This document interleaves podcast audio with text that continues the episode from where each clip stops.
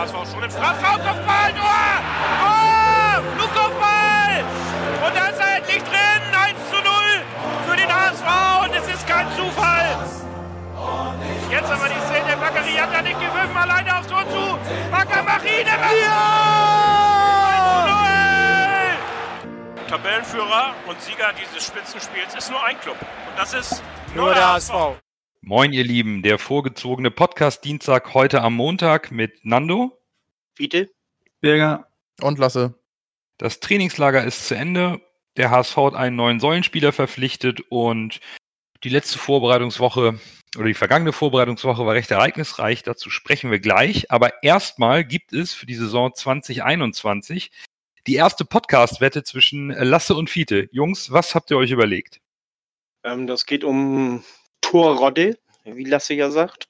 Äh, Lasse ist der Meinung, er ist ein richtiger Torrodde und macht mindestens 20 Buden. Und ich bin der Meinung, das schafft er nicht.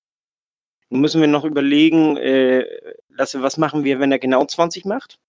Dann teilen wir uns den Kasten Bier. Okay. Also dann habt ihr auch schon gehört, das geht um eine Kiste Bier.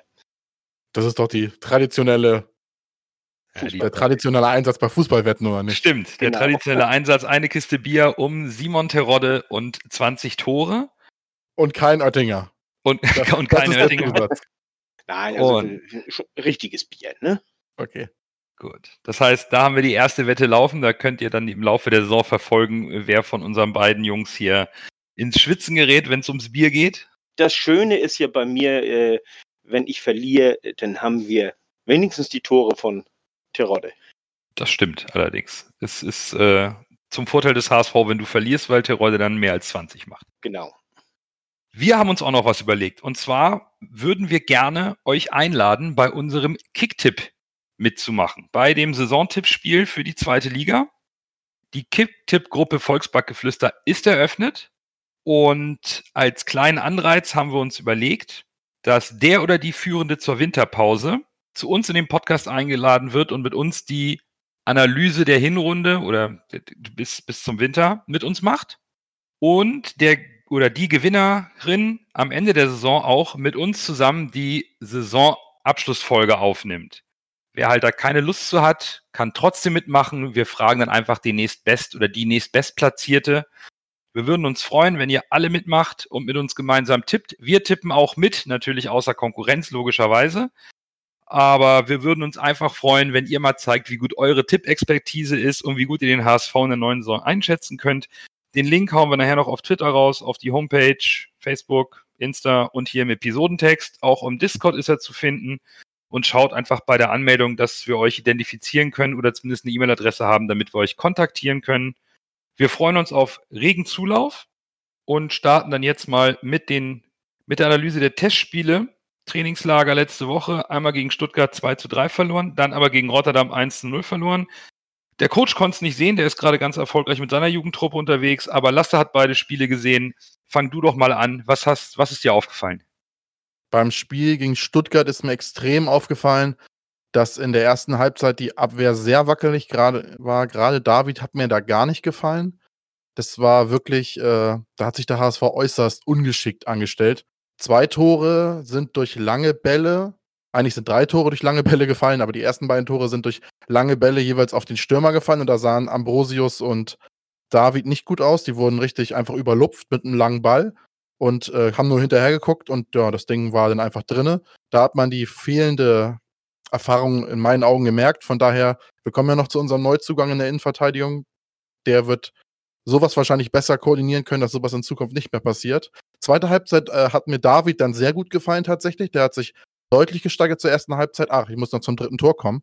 Das dritte Tor war natürlich äh, in meinen Augen auch Heuer Fernandes zuzuordnen. Wir haben ja letztes Jahr schon oft drüber geredet. Er ist halt nicht der Größte.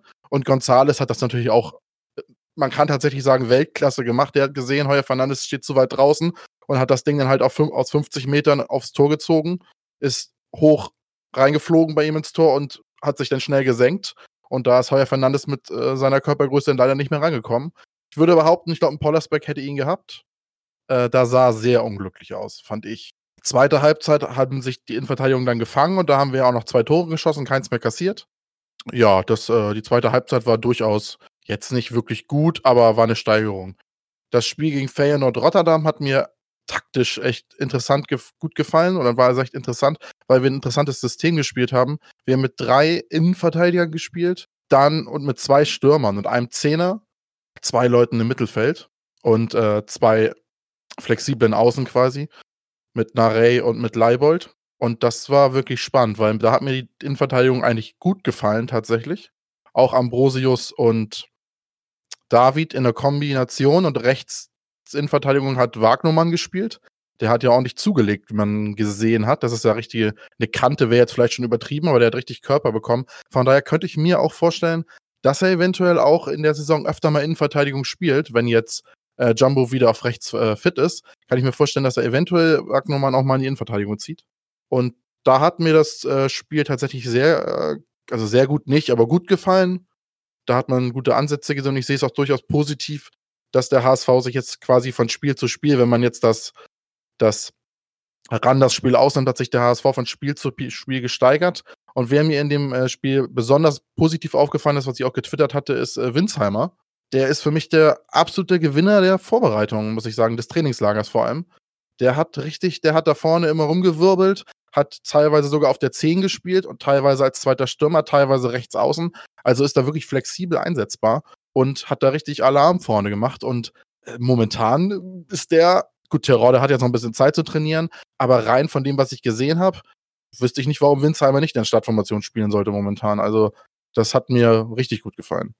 Also, ich habe auch nur das Spiel Stuttgart gesehen und da ging die Diskussion natürlich auch gleich los mit dem sogenannten Kinderriegel in der Abwehr und das geht mit denen nicht. Was mir da aufgefallen ist, wir kommen immer noch nicht mit extrem Pressing zurecht. Also auch da, da, ne, die klassische Schwäche des HSV, wenn wir stark angelaufen werden, Spielaufbau ist da nicht, da passieren Fehler. Bei dem ähm, einen Tor äh, hat, glaube ich, Jasula den Ball an der Mittellinie verloren und Gonzales Zimmer das Ding natürlich dann aus 50 Metern da über Fernandes rein. Aber es waren unglaublich viele Fehler im Spielaufbau durch das Pressing der Stuttgarter, die gefühlt sofort hinten geklingelt haben. Da war ich so ein bisschen, mh, hm, das gefällt mir nicht. Auf der anderen Seite, wenn man danach gegen Rotterdam, das Spiel habe ich jetzt nicht gesehen, aber nur nachgelesen, die Kritiken, 1-0 gewinnt. Gut. Ähm, ja, der man Trainer, darf das nicht zu hoch hängen, ne? Nein, aber, der Europa League. Also. Ja, der Trainer hat aber selber gesagt, er will was ausprobieren. Er will variabel spielen, auch während des Spiels sich nicht mehr so ausrechenbar zu machen. Das ist äh, eine Maßnahme, die er zugegeben hat, wo er sagt, er wechselt zwischen Dreierkette, Viererkette, Fünferkette. Er will es anders haben. Da passt natürlich so ein Winsheimer gut rein, der flexibel einsetzbar ist. Ist äh, klasse, dass der Junge trifft. Ist schön, dass er da offenbar momentan so als Stürmer Nummer zwei sich hinter Terodde positioniert, weil da gehe ich davon aus, dass Terodde gesetzt sein wird. Äh, alles andere wäre ja, wäre Hanebüchen. Und natürlich darf man Testspielergebnisse nicht hochhängen. Auf der anderen Seite, wir haben nur noch zwei Wochen Zeit bis zum ersten Pflichtspiel. Da geht's im Pokal los. Hm. Ist noch ein bisschen schwierig, aber klar, zwei Wochen, man hat noch gut Zeit, um, die, um noch ein bisschen nachzuschärfen. Und es fehlen ja auch immer noch ein paar Leute. Und einzeln betrachtet haben mir Ambrosius und David auch gefallen, aber diese erste Halbzeit in Kombination zusammen gegen Stuttgart das war halt wirklich, da haben sich schon ein paar Schwächen offenbart. Und ich glaube, da würde schon mal so ein Leistner, wird da groß helfen. Wollte ich gerade sagen, äh, so äh, hier, wir haben ja nicht umsonst Leistner geholt, ne? Genau. Und äh, was mir noch aufgefallen ist, wer mir gar nicht so gut gefallen hat, muss ich jetzt zugeben, da bin ich gespannt, wie der Zweikampf ausgeht. Onana gegen Jasula wird, glaube ich, ein Zweikampf um die Position der jüngste im Kader gegen den quasi als erfahrenen Recken geholten Spieler. Und momentan gefällt mir Onana da deutlich besser. Jasula hat da viele Fehlpässe gehabt, viel Unsicherheit, eigentlich genau das Gegenteil von dem, was er ausstrahlen soll. Aber das hat mir noch nicht so gut gefallen, muss ich sagen. Es ist die Frage, ob er sich vielleicht jetzt doch durchsetzt für die Startformation wegen seiner Erfahrung. Aber rein spielerisch hat mir bis jetzt Onana da deutlich besser gefallen auf der Position. Aber die Typen sind doch schwer zu vergleichen, die beiden, Onana und, und Jasula. Ja. Ich, ich finde, Onana ist, ist viel mehr der Typ äh, Adrian Fein, viel mehr mit Ball am, am, am Fuß besser. Deutlich aber besser. auch eine Kante. Für sein Alter aber auch schon eine Kante, Onana. Ja, groß, ja, aber Das Auch, gibt auch, Spieler, auch, hat auch eine körperliche Präsenz, so wie Jasula. Ja, aber er setzt das, er setzt das halt nicht so ein. Und, und Jasula ist dann mehr der, der Abräumer, der genaue, einfach alles wegräumt als Sechser und Onana dann mehr der Spielgestaltner. Ich glaube, das wird uns ganz gut tun, dass wir auf so einer, in meinen Augen, bedeutende Position zwei verschiedene Typen haben, die, die für, die unser Spiel, der eine kann das lenken, der andere kann, kann aufräumen. Ähm, kommt drauf an, gegen wen wir spielen. Was ja Mhm. auch wiederum zu dem passt, was äh, Tune sagt. Also von dem, was ich momentan gesehen habe, ist Duciak gesetzt im Mittelfeld. Sollte er, war ja auch der Mhm. Plan, sonst wäre er ja gewechselt. Exakt. Auf der anderen Seite, was ähm, Jasula hat mich bis jetzt tatsächlich nicht überzeugt, ist aber als einer dieser Fixpunkte geholt worden. Als erfahrener Sechser, der da abräumen soll, strahlt für mich, wir können ja immer nur über die Testspiele sprechen und die Eindrücke, die wir sehen, am meisten Unsicherheit aus. Und Genau, wenn, er, wenn er vor der Abwehr die Fehler macht, dann kannst du halt nicht auf eine 21- und 19-jährigen Innenverteidiger drauf prügeln, weil das ist, ähm, dann passt das nicht. Bis jetzt ist Jasula nicht der Stabilisator, den man haben will. Das kann sich natürlich direkt im ersten Test, im ersten Punktspiel ändern. Aber ich habe da mehr Präsenz, defensive Präsenz erwartet. Bin da jetzt bislang etwas enttäuscht. Ich möchte der Abwehr gar keinen Vorwurf machen, wenn man überlegt, dass die ganzen eigentlich angedachten Führungsspieler, unter anderem Everton, der immer noch an seiner Verletzung laboriert, noch nicht da ist, Gideon Jung noch nicht äh, da ist, Rick van Drongelen noch lange verletzt ist. Ähm, ist eine tolle Chance für Jonas David und Stefan Ambrosius in der Vorbereitung, sich komplett zu zeigen. Aber klar, mit zwei so einen jungen, unerfahrenen Burschen wirst du nicht in die Saison gehen können. Aber da fehlt auch noch ein bisschen irgendwie der Support von der 6 und der ist bei Jasula aus meiner Sicht bisher noch nicht gegeben. Aber gut, zwei Wochen hat er noch Zeit. Da, da bin ich sehr gespannt. Genauso wie die, ähm, das Rennen im Mittelfeld, glaube ich, noch unglaublich eng ist. Wer mir aber gut gefallen hat, das war Sonny Kittel. Der hat gut die Bälle verteilt. Vorne. Das war gut, ja. Er hat mir jetzt unter Tune auf der 10 besser gefallen als über außen. Ja. Also von dem, was man bis jetzt gesehen hat. Ja gut, ich, ist da jetzt noch ein Testspiel angesetzt für nächste Woche? Ich meine Hertha. Am Gegen Her 5.. Hertha BSC, ja. am, 5.9. am 5.9. Hertha BSC. Gut, heute hatten die Jungs trainingsfrei. Das heißt, am, am Ja. Jasula ist aber nicht dabei, weil er ja zur Länder, äh, Ja, da muss er jetzt der eh National- in der Ja, Länderspielpause, ja. Richtig. Genau, also am 5.9. am Samstag geht's gegen Hertha. Heute war trainingsfrei. Danach gibt's noch eine Woche volles Training und dann geht's ähm, am 14. am Montag nach Dresden zum Pokalspiel. 18.30 Uhr. 18.30 Ja. Und jetzt haben wir ja den Innenverteidiger geholt, erfahrenen Mann, Toni Leistner, ablösefrei, zwei Jahresvertrag, 30 Jahre, große Kante, 1,90. Bürger, der Mann, den wir brauchen. Also ich denke, ähm, jetzt wo wir das auch so ein bisschen angesprochen haben mit Jasula, auf der einen Seite, wie auch schon bei Terodde gesagt, ich finde, man hat äh, auch mit der Verpflichtung von Leisner jetzt vieles von denen, was man sich eigentlich bei der Präsentation von Zune versprochen hat, äh, rausgeschmissen. Das hat man über Bord geworfen, dass man auf junge, hungrige Spieler setzen möchte. Man will diese Leute entwickeln. Hat man jetzt so ein bisschen hm, gesagt, okay, das wird nichts.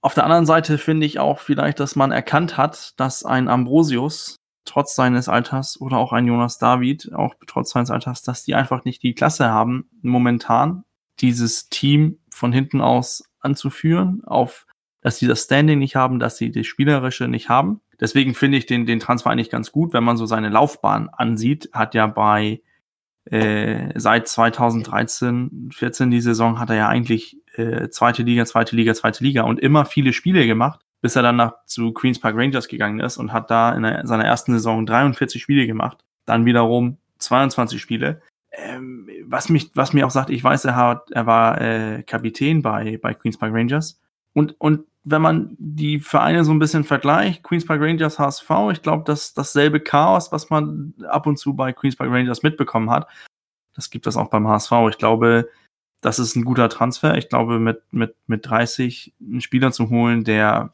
noch zwei Jahre hat, der die Liga kennt, an den können sich die beiden jungen oder mehrere jungen Spieler auf anlehnen, was man ja auch von, von Terodde erhofft, was man ja auch von Jasula erhofft. Ich finde den Transfer interessant. Ich finde das auch ein, das ist ein Leader-Typ, wenn er schon mal äh, in der Championship Kapitän war. was man ja im Moment, also was man eigentlich seltener sieht in England, dass man diese, dass man Ausländer als äh, Kapitän nimmt, weil man sehr viel dieses äh, Club Captain hat, was ich eigentlich auch befürworte. Und ähm, das sind ja die meisten, dann sind das meistens ähm, englische Spieler oder auf jeden Fall englischsprachige Spieler. Das zeigt auch für seine Qualität als, als Leader. Und man darf auch nicht vergessen, dass die englische zweite Liga, also die Championship, ist qualitativ höher als, ähm, als die zweite Bundesliga. In meinen Augen sogar ganz deutlich. Es ja. wird, wird spannend. Also jetzt, jetzt diese Ü30-Achse. Irgendwie passt das ja nicht zu diesem diesen Jugendstil, den man ja angesprochen hat, aber mit Leistner, mit Jasula, mit Hand und auch jetzt mit Terodde, also das Gerüst, die zentrale Achse, die steht. Jetzt äh, ist es spannend, ob das drumherum anwachsen kann und auch, ob die Spieler drumherum sich dadurch auch äh, steigern kann, können, weil man weiß, ein, ein Leistner ist, ist da, ein, ein Jasula ist da, ein Hand ist da, dass, dass diese Spieler, die noch reichlich Erfahrung haben, auch die Jungen aufgreifen können und auch für deren äh, Fehler oder Jugendwahn auch ein bisschen kompensieren können. Das, das finde ich schon, das finde ich spannend. Was mir an Leistner gefällt, ich habe den Spieler jetzt nicht bei Union Berlin beobachtet und auch nicht in der zweiten Liga in England. Aber ähm, der hatte in seiner Karriere nahezu gar keine Verletzung. Mal eine Grippe oder eine Zerrung oder so, aber überhaupt keine nennenswerten Verletzungen. Der Mann ist also ganz gesund und stabil. Viel Erfahrung. Ich meine, 135 Spiele in der zweiten Liga, 65 Spiele in der zweiten englischen Liga und hat, glaube ich, eine gelb-rote Karte in der zweiten Liga kassiert. Ich glaube, die andere war in der Oberliga oder so. Spielt also sauber. Das ist ein sauberer, fairer Innenverteidiger, eine robuste Kante mit 1,90, mit viel Erfahrung. Ich, ich sehe es nicht ganz so, dass man den Jugendstil wegwirft. Man hat noch viele Jugendspieler im Kader.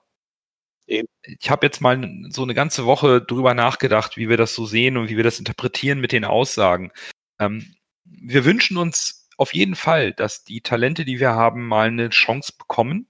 Davon haben wir mehrere, wo wir hoffen, dass die was werden.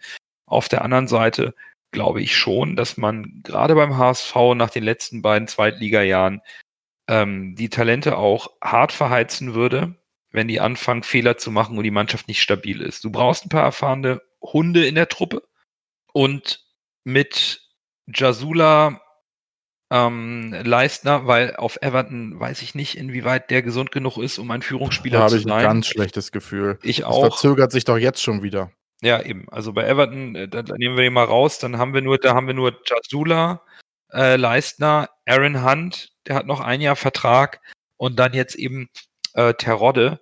Das sind jetzt vier, fünf Spieler oder ich glaube sechs insgesamt mit Ü30. Ich weiß nicht, ob Mikkel auch noch 30 Jahre alt ist.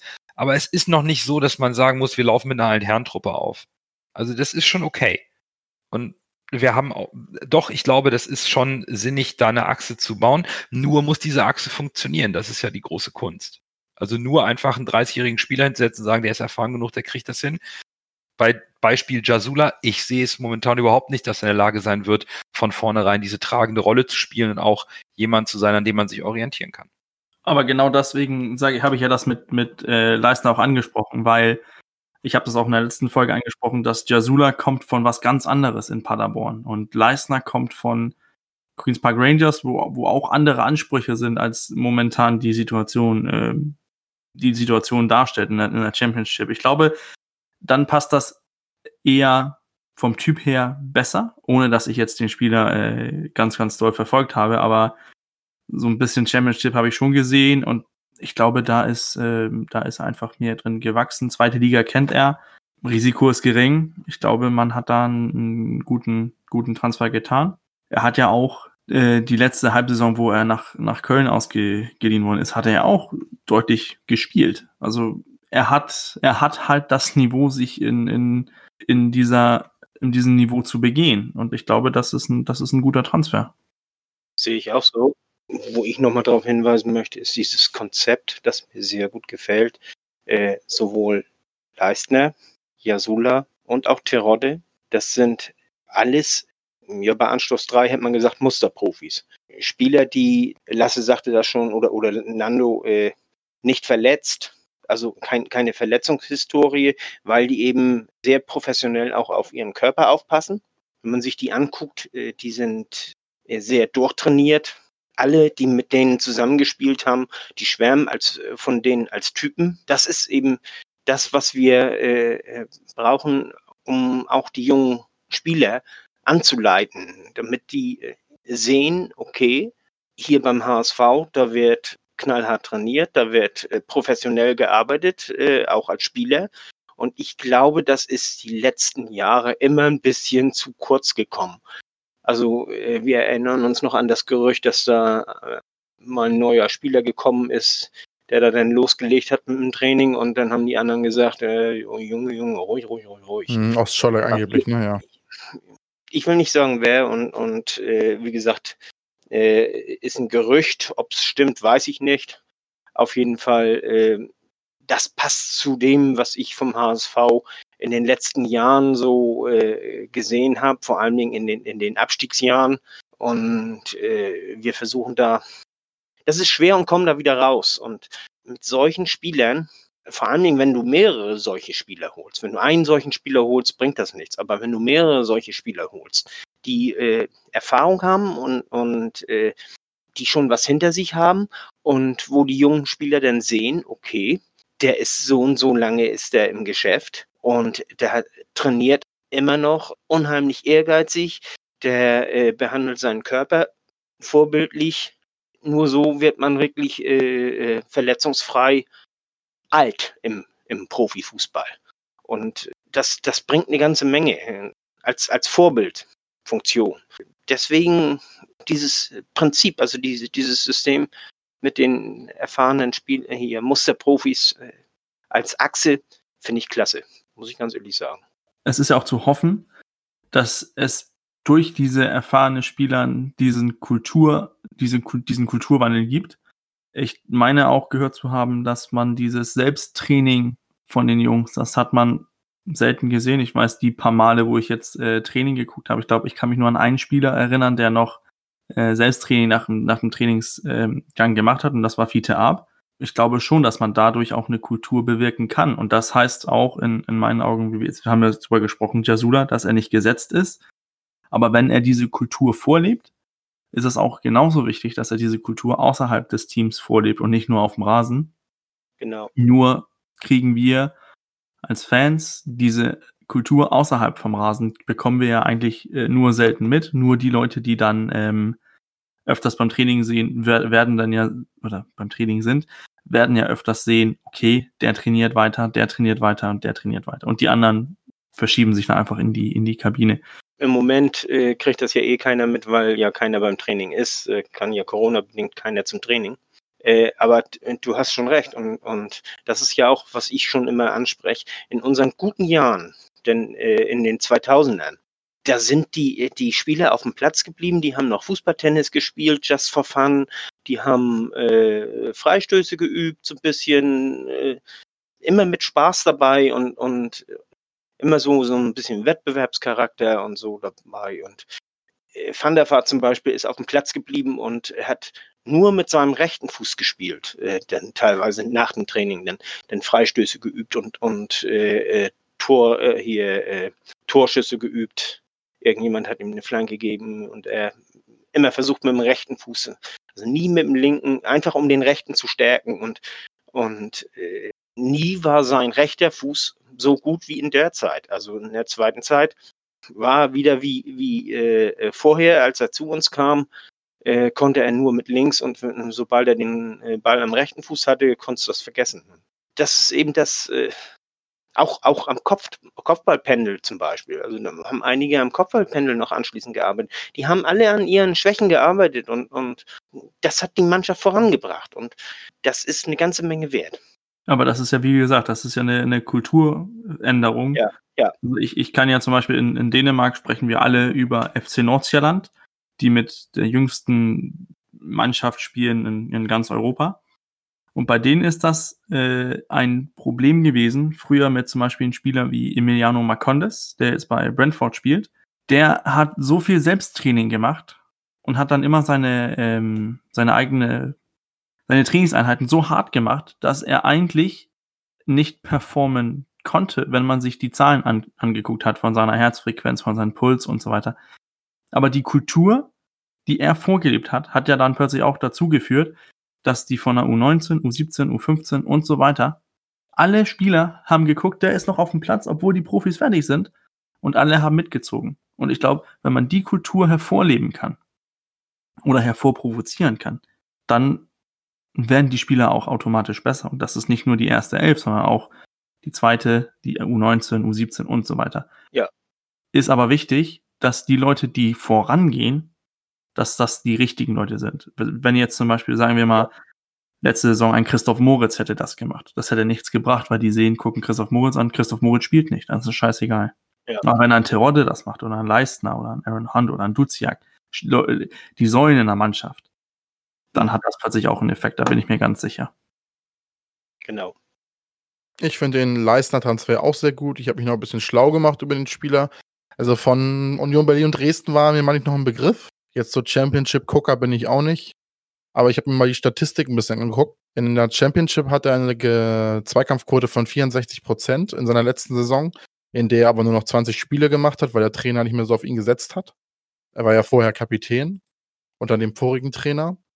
Und in der Bundesliga hat er, by the way, in den 13 Spielen, in die er an Köln ausgeliehen war, eine Zweikampfquote von 70,4 Prozent und wird damit stärkster Zweikämpfer in der Bundesliga. Also, das kommt nicht von ungefähr, dass der HSV den holt und ich halte das für einen sehr guten Deal. Der kann die Jungen gut anleiten. Die meisten beneiden uns um den Transfer, was man so hört. Viele auf Twitter und so, Fans von anderen Vereinen haben auch gesagt: Mensch, das ist ein guter Transfer. Einige haben sogar gesagt: oh, das muss ja ein April-Chat sein. Die, die Sumpfi 5, die äh, ist ja auch Unionerin, die hat erzählt, das ist ein äh, super Typ, Familienmensch, keine Skandale außerhalb des Platzes, ganz ruhig und besonnen. Ich finde, das klingt alles durchaus positiv, der Transfer. Und nochmal äh, zu der Sache mit der Jugend. Äh, wir hatten wohl letzte Folge recht. Wir hatten ja gesagt, er sieht die Jugend eher im Verein und die Erfahrung hat er dann extern dazugeholt. Das hat er auch so im Interview verlauten lassen. Und äh, noch, ich sehe den Leistner Transfer positiv, muss ich sagen ich finde es spannend, dass äh, jemand mit einer solchen Zweikampfquote dann mit so wenig Karten auskommt. Das, ja. das finde ich, das finde ich tatsächlich sehr interessant. Also hat sich in der zweiten Liga mal äh, zweimal gelb-rot abgeholt, habe ich gerade nochmal nachgeschaut. Ähm, in seinen über 130, 35 Zweitligaspielen. Zweimal gelb-rot, ansonsten auch äh, eher eine bescheidene Anzahl von gelben Karten. Ähm, irgendwas zwischen drei und acht in seinen Jahren in der zweiten Liga. Das finde ich absolut angemessen. Das finde ich okay. Und er fällt halt nicht aus. Also wenn, wenn das der Innenverteidiger ist, der im Gegensatz zu letztem Jahr zum Transfer mit Everton, der mit viel Verletzungspech nie überhaupt in diese spielstarke Führungsrolle als Innenverteidiger reinrutschen konnte, dann können wir eigentlich direkt äh, überleiten zu der ziemlich interessanten Stammplatz äh, oder zum ziemlich interessanten Stammplatzkampf, weil ähm, Torwartdiskussion meinst du? Torwartdiskussion, nicht nur der Torwart. Der Torwart ist ja auch noch völlig offen, klar. Da kannst du gerne gleich mal loslegen, Fiete. Da hat ja Tune einen interessanten Ansatz, den kannst du gleich mal bewerten und danach können wir aber noch über die restlichen Plätze. Da wird es immer enger. Aber fangen wir mit den Torhütern an, Fiete. Ähm, wir haben ja im Moment äh, drei ziemlich gleichwertige Torleute, so was man in den Testspielen sehen konnte. Heuer Fernandez, Pollersbeck und Mickel. Und Dune kann sich wohl nicht so recht entscheiden, wen er nehmen soll. Will sich das auch mit keinem verscherzen. Ich gehe davon aus, dass Mickel dritter Torwart wird. Schon allein deswegen, weil er ihn am ehesten auf die Bank setzen kann. Mickel kann gut von der Bank kommen und dann wirklich äh, Leistung zeigen und, und der reißt sich so oder so für den Verein den Arsch auf. Dann ist die, äh, ist die Wahl zwischen Fernandez und Pollersbeck. Und äh, ich persönlich, nach dem, was ich an Test Testspielen gesehen habe, würde Pollersbeck vorziehen, aber äh, ich kann auch, äh, also auch Heuer Fernandez hat äh, seine Vorzüge. Wie gesagt, Tune kann sich anscheinend nicht so recht entschließen und überlegt jetzt laut, ob er dieses Modell, das einige andere Leute ja auch in ihren Vereinen haben, dass sie einen Torwart haben für die, äh, für die Liga und einen Torwart für, die, äh, für den DFB-Pokal. Das hat seine Vor- und Nachteile. Also Vorteil ist, du hast ein, eine Nummer 1 und eine Nummer 1b. Dadurch, dass äh, der zweite dann ja den DFB-Pokal macht, ein Spiel macht er ja mindestens. Ich hoffe, das werden noch ein paar mehr. Nachteil ist, gerade äh, wir haben mit Heuer Fernandez und Pollersbeck zwei sehr verschiedene Typen an, an Torleuten. Und man gewöhnt sich ja auch immer so ein bisschen als Abwehrspieler an den Torwart. Man weiß, äh, der hat seine Schwächen da und äh, da muss ich besonders aufpassen. Zum Beispiel, wenn man einen kleinen Torwart hat, dann muss man aufpassen, dass die Außen keine Flanken reinschlagen. Wenn man äh, einen Torwart hat, der auf der Linie gut ist, äh, dann kann man auch ruhig mal einen draufzimmern lassen, aber äh, muss den Strafraum sauber halten und, und so.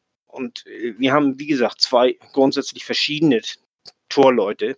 Ich habe so das, äh, die Bedenken, dass äh, man im Pokal dann sich nicht richtig auf diesen Torwart, auf den 1B-Torwart ein kann. Aber er versucht einfach beide möglichst bei Laune zu halten. Das ist das der Hintergrund. Also den, den Ansatz, du hast vollkommen recht, den gibt es. Ich kenne den aber eher von etwas hochklassigeren Mannschaften, die spielerisch auch in der Lage sind, ähm, solche Spiele so zu dominieren, dass man eben dem Ersatztorhüter mal ein kleines Bonbon zuschiebt. Tune hat gesagt, wenn er sich für eine Nummer eins entscheidet, dann, äh, dann ist das auch äh, unumstritten. Dann zieht er das auch durch, dann hält er auch dran fest. Und jetzt hat er die Idee, aber vielleicht, äh, wie du wohl richtig sagst, wegen seiner Unschlüssigkeit, ähm, einen anderen Keeper bei Laune zu halten. Ähm, aus meiner Sicht braucht er das nicht weil äh, wenn er sich für Pollersbeck entscheidet, muss der HSV zusehen, dass die Pollersbeck Vertrag verlängert. Der läuft nämlich nächstes Jahr aus. Mhm, wenn sie sich gegen Pollersbeck entscheiden und Daniel Heuer Fernandes nehmen, der noch länger Vertrag hat, dann ähm, ist Pollersbeck auf jeden Fall weg. Vielleicht sogar dann äh, wird noch, doch noch ein Transfer versucht.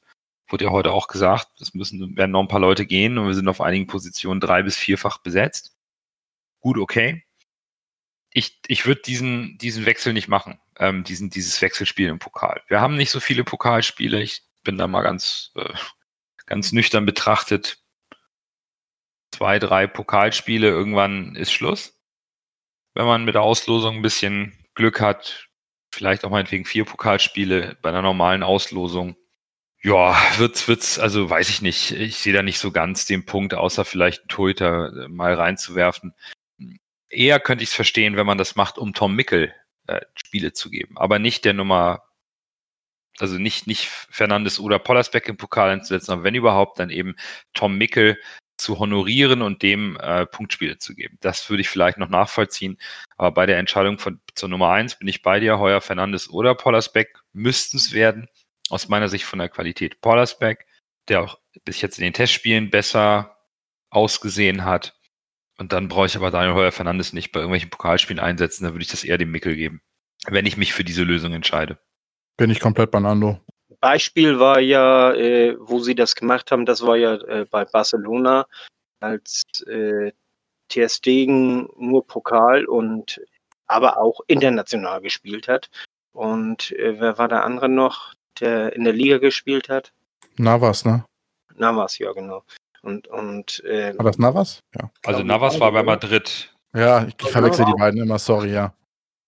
Ja, ist, ist ja auch egal, auf jeden Fall der, der, im Grunde genommen der erste Torwart, der hat immer äh, in der Liga gespielt und Ter Stegen hat im Pokal und international gespielt und das sind dann wirklich, äh, das kannst du wirklich nur machen, wenn du auf hohem Niveau zwei gleichwertige äh, Torhüter hast.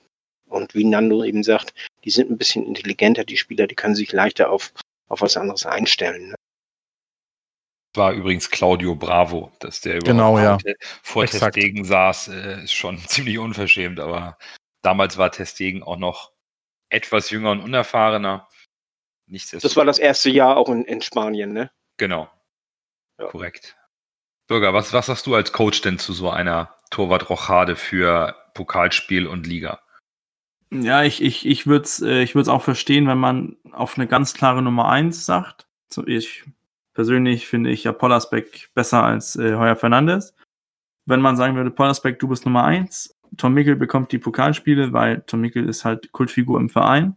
Und ich finde, das ist ein schöner Gestus, den man auch Tom Mickel geben kann. Ist auch kein schlechter Torwart, nur halt nicht so gut wie ein Pollersbeck. Und dann muss der dritte ähm, dann gehen, wie Nando auch angesprochen hast, er hat. Auf der Position sind wir verhältnismäßig einfach zu gut besetzt. So meiner Meinung nach. Und der Kampf um die Stammplätze ist ja nun angeheizt. Äh, Muss Ja. er auch sein. Natürlich, gar keine Frage. Der Kader muss auch noch ein bisschen ausgedünnt werden. Auch aus finanzieller Sicht, so meiner Ansicht nach. Wir können uns, glaube ich, nicht Bobby Wood, Lukas Hinterseher und Simon Terodde leisten im Kader. Und da ist, ich, da ist aus meiner Sicht, da ist die Rollenverteilung klar. Simon Terodde ist Stürmer Nummer eins. So wie Winsheimer sich aktuell präsentiert, sehe ich den momentan als Nummer zwei. Aber da brauchst du weder Hinterseher und eigentlich brauchst du auch nicht Bobby Wood. Da könntest du jetzt tatsächlich schauen, ob du noch was in der Hinterhand hast. Aber die, also wirst halt auch die Spieler nicht so richtig los. Aber im Zweifelsfall musst du halt nicht mit zwei Spitzen spielen. Ja, wenn du mit zwei Spitzen spielst, äh, was er ja öfter mal tut, brauchst du aber. Da reichen dann nicht nur zwei Stürmer. Das stimmt, aber dann würde Da ich müsstest du dann noch, ja, ich würde ja auch den Benes hochziehen aus der zweiten, aber gut, das ist noch. Gut, wer wie, aber ich würde halt mir nicht einen teuren Hinterseher und einen teuren Bobby Wood leisten. Nee, nee, das stimmt. Äh, da kann ich im Zweifelsfall noch für kleineres Geld einen, einen dritten Stürmer holen. Der HSV zum Beispiel oder sowas. für, der spielt dann für, für äh, Freizeitgehalt oder was? ja, genau, der, der spielt verzichtet, dann, auf, verzichtet auf 90% des Gehalts und ist trotzdem noch über allen anderen. Ja, so in etwa. Nein, Aber äh, ich würde bei dem HSV, was dem HSV noch, äh, wenn ich jetzt was zu sagen hätte, würde ich Hinterseher abgeben, weil du jetzt mit Terror den ähnlichen Spielertypen hast und würde noch einen äh, kleinen, schnellen, wendigen, talentierten Stürmer, mal wegen aus der dritten Liga oder so holen. Irgendwie sowas. Das fände ich noch ganz, ganz smart. Zu Winsheimer möchte ich noch sagen, Winsheimer war letztes Jahr im Trainingslager auch äh, der beste Stürmer. Stimmt, ja. Und er hat das in der Liga nachher nicht so zeigen können. Dieses Jahr wird alles an. gut, Ja, er, hat, er hat jetzt ein Jahr mehr Erfahrung gesammelt. Ja, ich, ich wollte es bloß sagen, äh, äh, dass man das im Hinterkopf hat. Ich, ich will jetzt nicht, nicht sagen, dass das äh, dieses Jahr nicht zeigen kann, sondern dass er letztes Jahr in der Vorbereitung auch schon sehr gut gespielt hat, das aber in der Liga nicht so hat zeigen können. Äh, Keine Frage. Nicht, dass es dieses Jahr auch so ist, es, äh, nur, dass man es vielleicht so ein bisschen im Hinterkopf hat, bevor man sagt, boah, ey, der Winsheimer, also wir verlassen uns voll auf den. Auf der anderen Seite ist natürlich die optimale Mischung, ne? Mit einem erfahrenen Simon Terodde, Ja. auf dem auch die Stürmerlast liegen wird. Man Ja. erwartet von Simon Terodde, dass er trifft. Und in seinem Schatten kannst du genau jetzt so einen jungen Spieler wie Winsheimer da, äh, hochziehen. Der kann sich viel abschauen und Einsatzzeit gewinnen. Äh, Ich, sehe einfach nicht Terodde und Hinterseher auf, äh, gleichzeitig auf dem Platz. Das, das sehe ich überhaupt nicht. Und Höchstens mal die letzten zehn Minuten oder so. äh, Wenn, ja. Unbedingt. aber prin prinzip prinzipiell glaube ich, dass der HSV schon noch am Kader schrauben muss. Ja. Und wir haben ja auch noch die Problematiken, ja, wer, wer ist überhaupt gesetzt? Ne? Terodde, Leibold, klar. Everton und Jamra sind hinten dran durch Verletzung, Gideon Jung auch. Und dann äh, tummeln sich da noch ganz, ganz viele Spieler mit Ambitionen. Auch ein Kin Zombie hat sicherlich Ambitionen zu spielen. Der ist ebenfalls in seinem, was ist er jetzt, in seinem zweiten Jahr, dritten Jahr, dritten Jahr beim Zweit, HSV. zweiten Jahr. Zweites, zweites. Zweites Jahr beim HSV. Das erste Jahr war nicht so gut.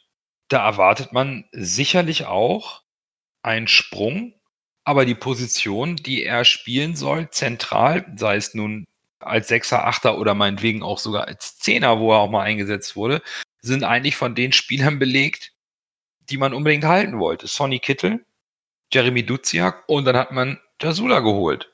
Und Onana macht einen guten Eindruck.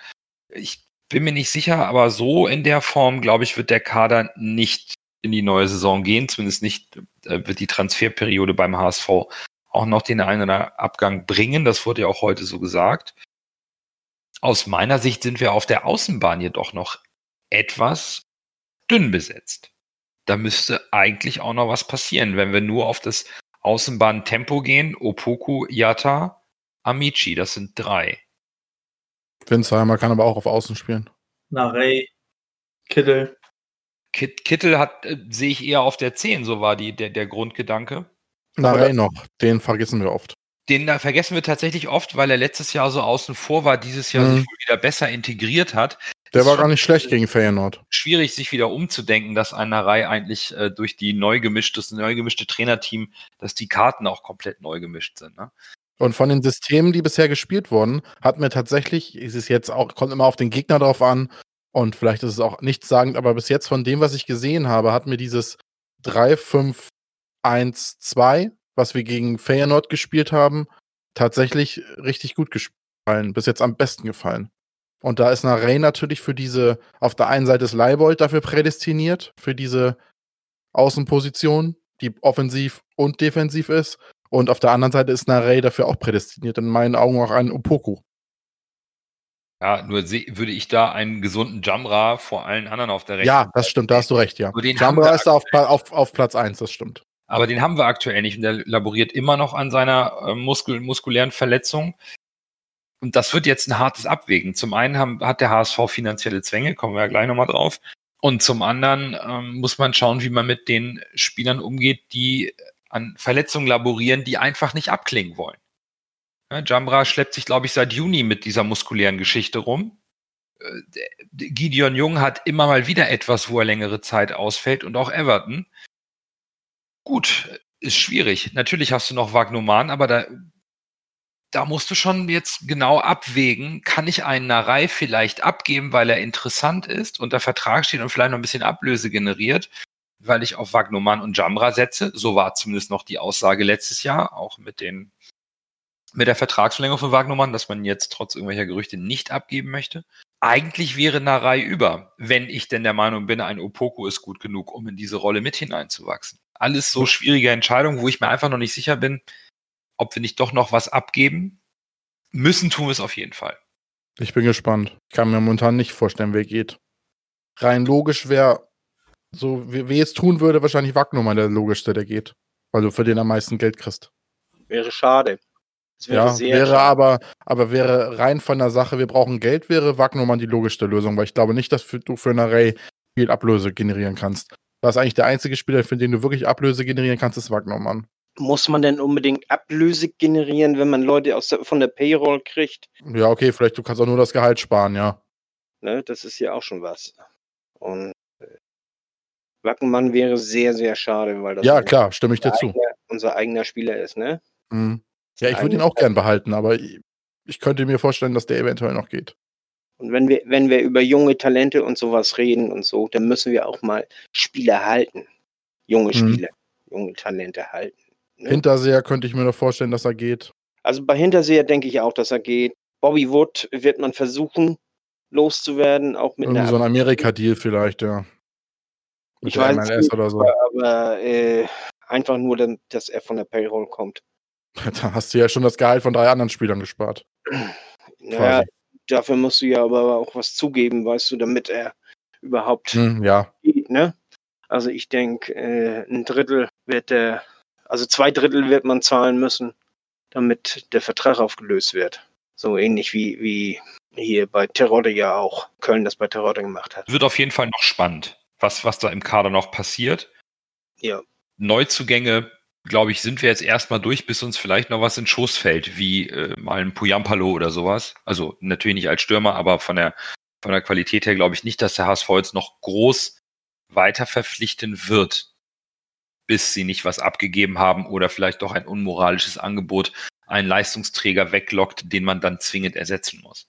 Ja, ich meine, das ist, das ist ja sowieso klar. Also wenn uns einer weggekauft wird, dann muss man den ersetzen. Ne? Also das, aber also Kin Zombie äh, kann ich mir schon vorstellen. Und zwar aus dem Grund, wir haben in der zweiten haben wir mit, mit Fabisch und Suhon eigentlich zwei recht gute Mittelfeldspieler.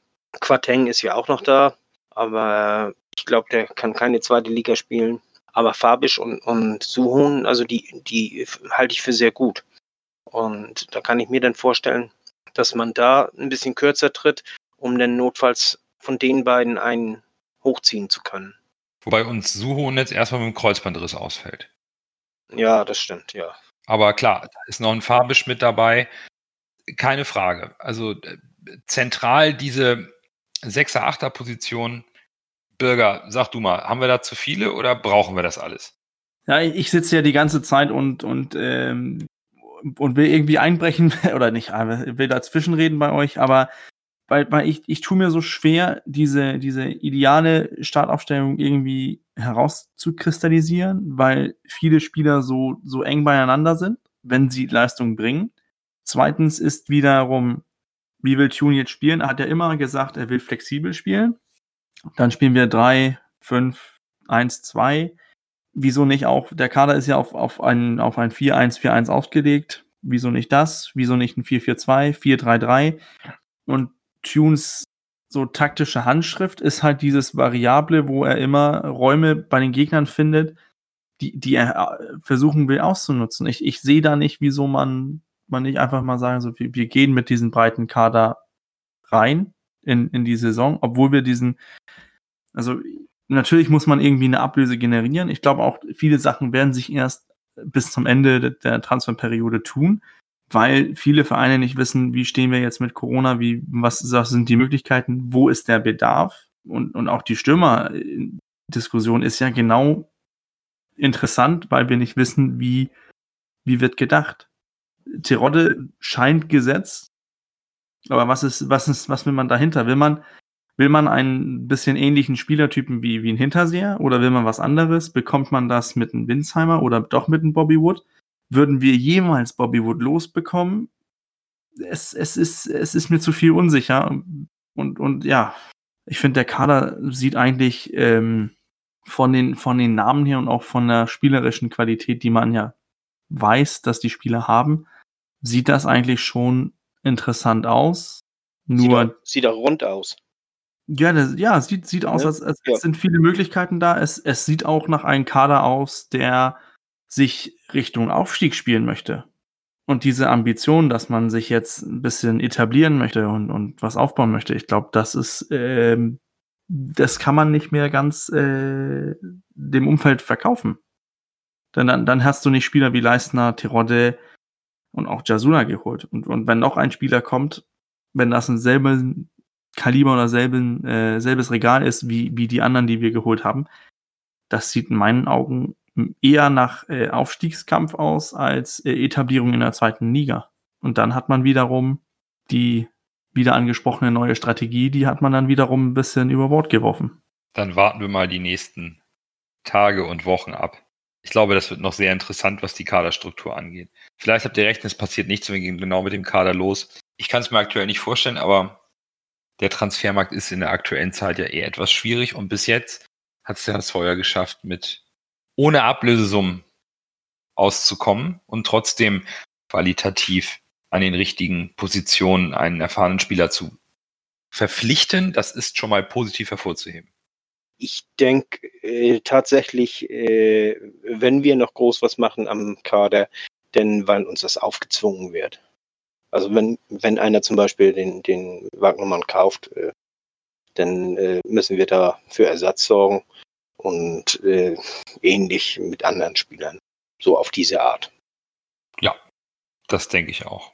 Dann haben wir noch in der letzten Woche endlich die Entscheidung über die Handhabung der Dauerkarten beim HSV erfahren.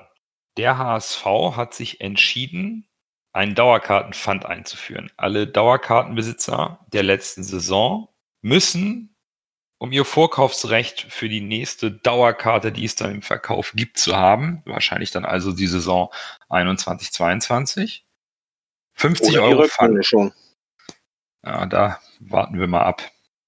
Ja. Ist, also ich würde eher darauf tippen, dass es in der Rückrunde über die Einzeltickets gelöst wird, weil eh nicht alle die Dauerkarte nutzen können. Von daher gehe ich eher davon aus, dass es Dauerkartenpfand eher dazu dient, und so hat es der HSV auch kommuniziert, sein Vorkaufsrecht für die Dauerkarte 21-22 zu sichern. Hinterlegt ja. man diese 50 Euro nicht, verliert man das angestammte Vorkaufsrecht als Dauerkartenbesitzer für die folgende Saison halt ab nächsten Sommer.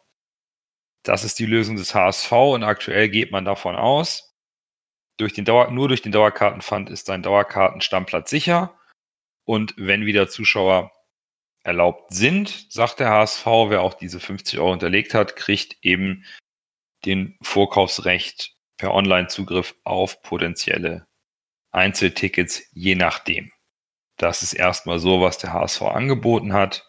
Wer eine Abo-Option bei der Dauerkarte hat, da werden die 50 Euro automatisch abgebucht. Wer nicht, muss bis zum 11.09. im Online-Shop diese Option einmal aktivieren unter meine reservierten Tickets und die Bankverbindung hinterlegen, wenn sie noch nicht da ist, damit das dann abgebucht wird. Dann habt ihr eure Dauerkarte safe.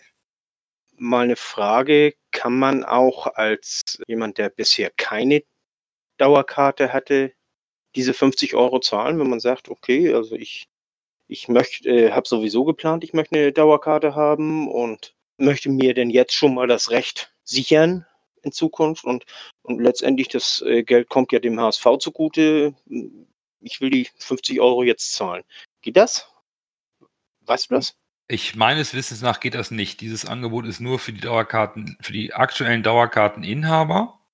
Okay. Neue Dauerkarten sind, glaube ich, nicht angedacht auszugeben. Ähm, du kannst aber eine Dauerkarte übertragen lassen. Ich glaube, das ging noch. Genau.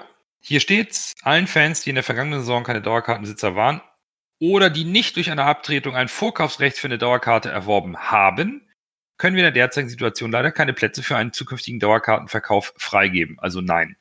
Das okay. geht nicht dafür. Das ist so, das finde ich auch in Ordnung. Das ist aktuell schwer. Ach so, und wenn man die 50 Euro zurückfordert, übrigens, dann erlischt das äh, Dauerkartenvorkaufsrecht und auch für die Einzelkartenverkäufe.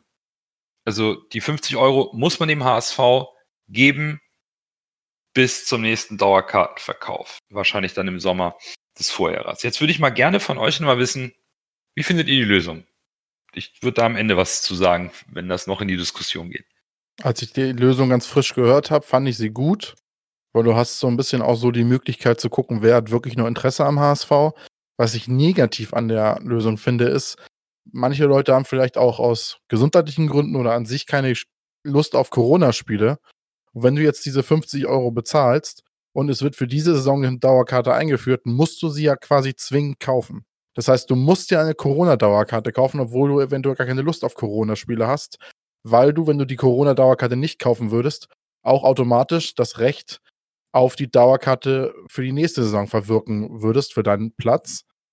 Und was ich auch noch worauf ich gespannt bin, wenn es keine Dauerkarte gibt und wirklich nur nächstes Jahr eine Dauerkarte gibt, also keine Corona-Dauerkarte geben wird, wie dann die Einzelpreise sind, für die die Leute, die die 50 Euro gezahlt haben, Vorverkaufsrecht haben. Sind das Einzelpreise? Weil das gibt, oh, wenn jetzt auf einmal alle Leute, die normalerweise eine Dauerkarte haben und dann pro Spiel quasi ein Siebzehntel zahlen, plötzlich Vollpreise zahlen müssen für jedes Spiel, obwohl sie eine Dauerkarte haben, wird das einen riesen Aufschrei geben. Das ist der eine Punkt, ja. Darf, darf ich äh, zum Verständnis mal was fragen? Nando, so wie ich dich verstanden habe, ist das äh, Fund für die Dauerkarte 2021. Damit du dein, dein Vorkaufsrecht behältst für, ja. für 21, 22, weil der HSV momentan nicht davon ausgeht, zumindest hat er es nicht kommuniziert, dass er dieses Jahr für die laufende Saison 2021 noch Dauerkarten verkauft.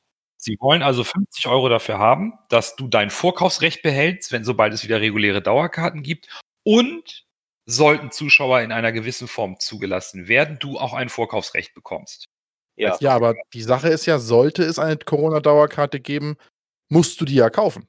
Das steht da nicht, das habe ich nicht. Ach so, okay. Äh, das ist nämlich das, was ich nämlich sagen wollte. Man kann ja die Rückrundendauerkarte, äh, falls es eine Rückrundendauerkarte gibt, äh, denn ja auch äh, wohl den, den Dauerkarteninhabern zur Verfügung stellen, also, also denen das Vorkaufsrecht dafür erteilen aber trotzdem den Pfand und, und äh, dieses äh, Vorrecht für die Dauerkarte 2021 für die volle Saison lassen. Also deswegen frage ich nämlich nochmal nach. Also ich, ich habe mir die Lösung mal angeguckt. Und ich habe es auch mit den anderen Vereinen verglichen, von denen ich was gefunden habe. Die wenigsten Vereine machen es so.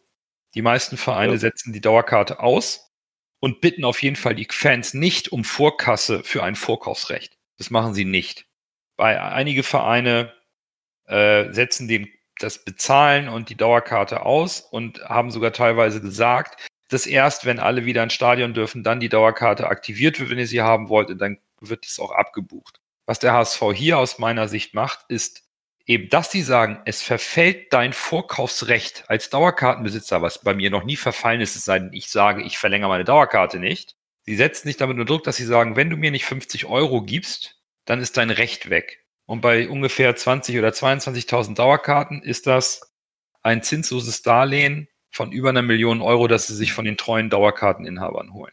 Und ich habe den HSV ja auch gefragt, warum sie das machen. Und der HSV hat es ja auch kommuniziert. Es ist, sie haben die 50 Euro halt auch gewählt und es soll eben nicht ein symbolischer Betrag sein. Soll es eben nicht. Es ist eine Anzahlung auf die neue Dauerkarte, welches mit dieser verrechnet werden sollte. Und wenn es in dieser Saison keine Dauerkarte gibt, kriegst das Pfand erstattet oder eben es wird auf die Dauerkarte für 21, 22 verrechnet, wie auch immer. Aber der HSV verlangt von seinen Fans eine Anzahlung. Und das hat aus meiner Sicht finanzielle Gründe und das machen die wenigsten Vereine. Und da bin ich ähm, schon so ein bisschen sauer, weil es nur diese Option gibt. Es gibt nicht die Option zu sagen, ähm, ich möchte aussetzen. Die Wahrscheinlichkeit, dass wir in dieser Saison volle Stadion sehen werden, halte ich für aktuell sehr gering. Bis Ende des Jahres wird es wahrscheinlich gar keine Zuschauer geben. Wenn man mit Hygienekonzepten dann anfängt, das Stadion nach und nach zu füllen, sind wir immer noch nicht bei äh, Vollauslastung und wahrscheinlich auch nicht bei 25.000 Zuschauern, sondern vielleicht bei fünf oder zehn. Auch da wird es also eine Lotterie geben. Warum der HSV dann nicht wie andere Vereine erlaubt, zu sagen, du kannst deine Dauerkarte pausieren ohne negative Folgen für die Zeit nach Corona, was auch Lasse eben angesprochen hat, kann ich nicht nachvollziehen. Das kann ich nicht nachvollziehen, zumal viele HSV-Fans auch bereits zum Ende der letzten Saison mit Option 1 dem HSV einen Obolus gegeben haben. Diese 10% Rabatt auf die folgende Dauerkarte, die behält man übrigens trotzdem. Also alle, die Option 1 gewählt haben, die 10% werden auf die nächste reguläre Dauerkarte angerechnet. Das habe ich auch nochmal nachgefragt. Nichtsdestotrotz, für mich ist das so ein bisschen schon mit einem gewissen Nachdruck zu sagen, hey, die 50 Euro wollen wir gerne haben, sonst bist du raus. Und die Dauerkarten sind beliebt. Und das finde ich ein bisschen, ein bisschen grenzwertig. Aber gut, jeder, jeder Verein macht das so, wie er meint. Für mich war es erstmal in Fakten gerechnet, eine gute Million zinsloses Darlehen von den Fans sich zu holen. Zu meinem Standpunkt zu dem Thema.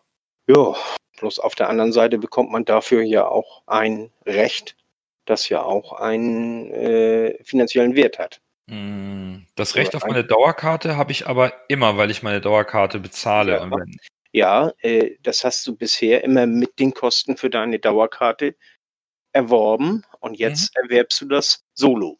So kann man es nämlich auch sehen. Also äh, ich will da jetzt gar nicht, gar nicht irgendwie was äh, äh, groß positiv reden oder so, sondern ich will einfach nur sagen, äh, man kann es so sehen.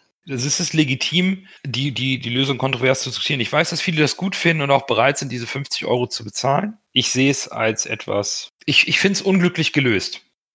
Ich finde es etwas unglücklich gelöst. Die Kommunikation ist schön verpackt. Das gestehe ich dem HSV zu. Das haben sie geschickt verpackt. Ich finde es trotzdem unglücklich gelöst, weil ich möchte meine Dauerkarte behalten. Ich muss also die 50 Euro bezahlen, ohne ähm, garantierten Gegenwert. Der HSV garantiert mir nicht, dass wenn, wenn Zuschauer ins Stadion kommen, ich ähm, für die 50 Euro auch irgendwie in der Lage bin, ein Ticket zu kaufen. Der HSV sagt nicht, mh, hm, ob dann anteilig irgendwie ein Siebzehntel des Dauerkartenpreises, das machen andere Vereine auch, haben sie bereits gesagt dass es dann natürlich nur bei Spielen dann der Dauerkartenpreis anteilig abgebucht wird. Also, wie gesagt, ich finde es suboptimal. Nichtsdestotrotz, alle Dauerkartenbesitzer müssen sich jetzt überlegen, Abo-Funktion geht automatisch. Ansonsten, ihr müsst bis zum 11.09. das Ding in eurem Online-Shop, im Ticketshop durchbuchen. Sonst ist euer Recht auf die Dauerkarte flöten und auch die Option, Einzeltickets zu erwerben, sollten wieder Zuschauer zugelassen werden. Das ist dann einfach nochmal so äh, die Zusammenfassung der Lösung. Ja, letztendlich ist es ja ein Pfand. Du kriegst ja im nächsten Jahr kriegst du das Geld ja wieder. Dadurch, dass die Karte 50 Euro billiger ist, als wenn ich jetzt zum Beispiel nächstes Jahr eine Dauerkarte kaufe. Klar, der HSV behält die 50 Euro nicht ein, das ist schon mal klar. Ne? Also, Aber das ist ja beim Darlehen auch so. Du musst es irgendwann zurückzahlen oder ja. verrechnen.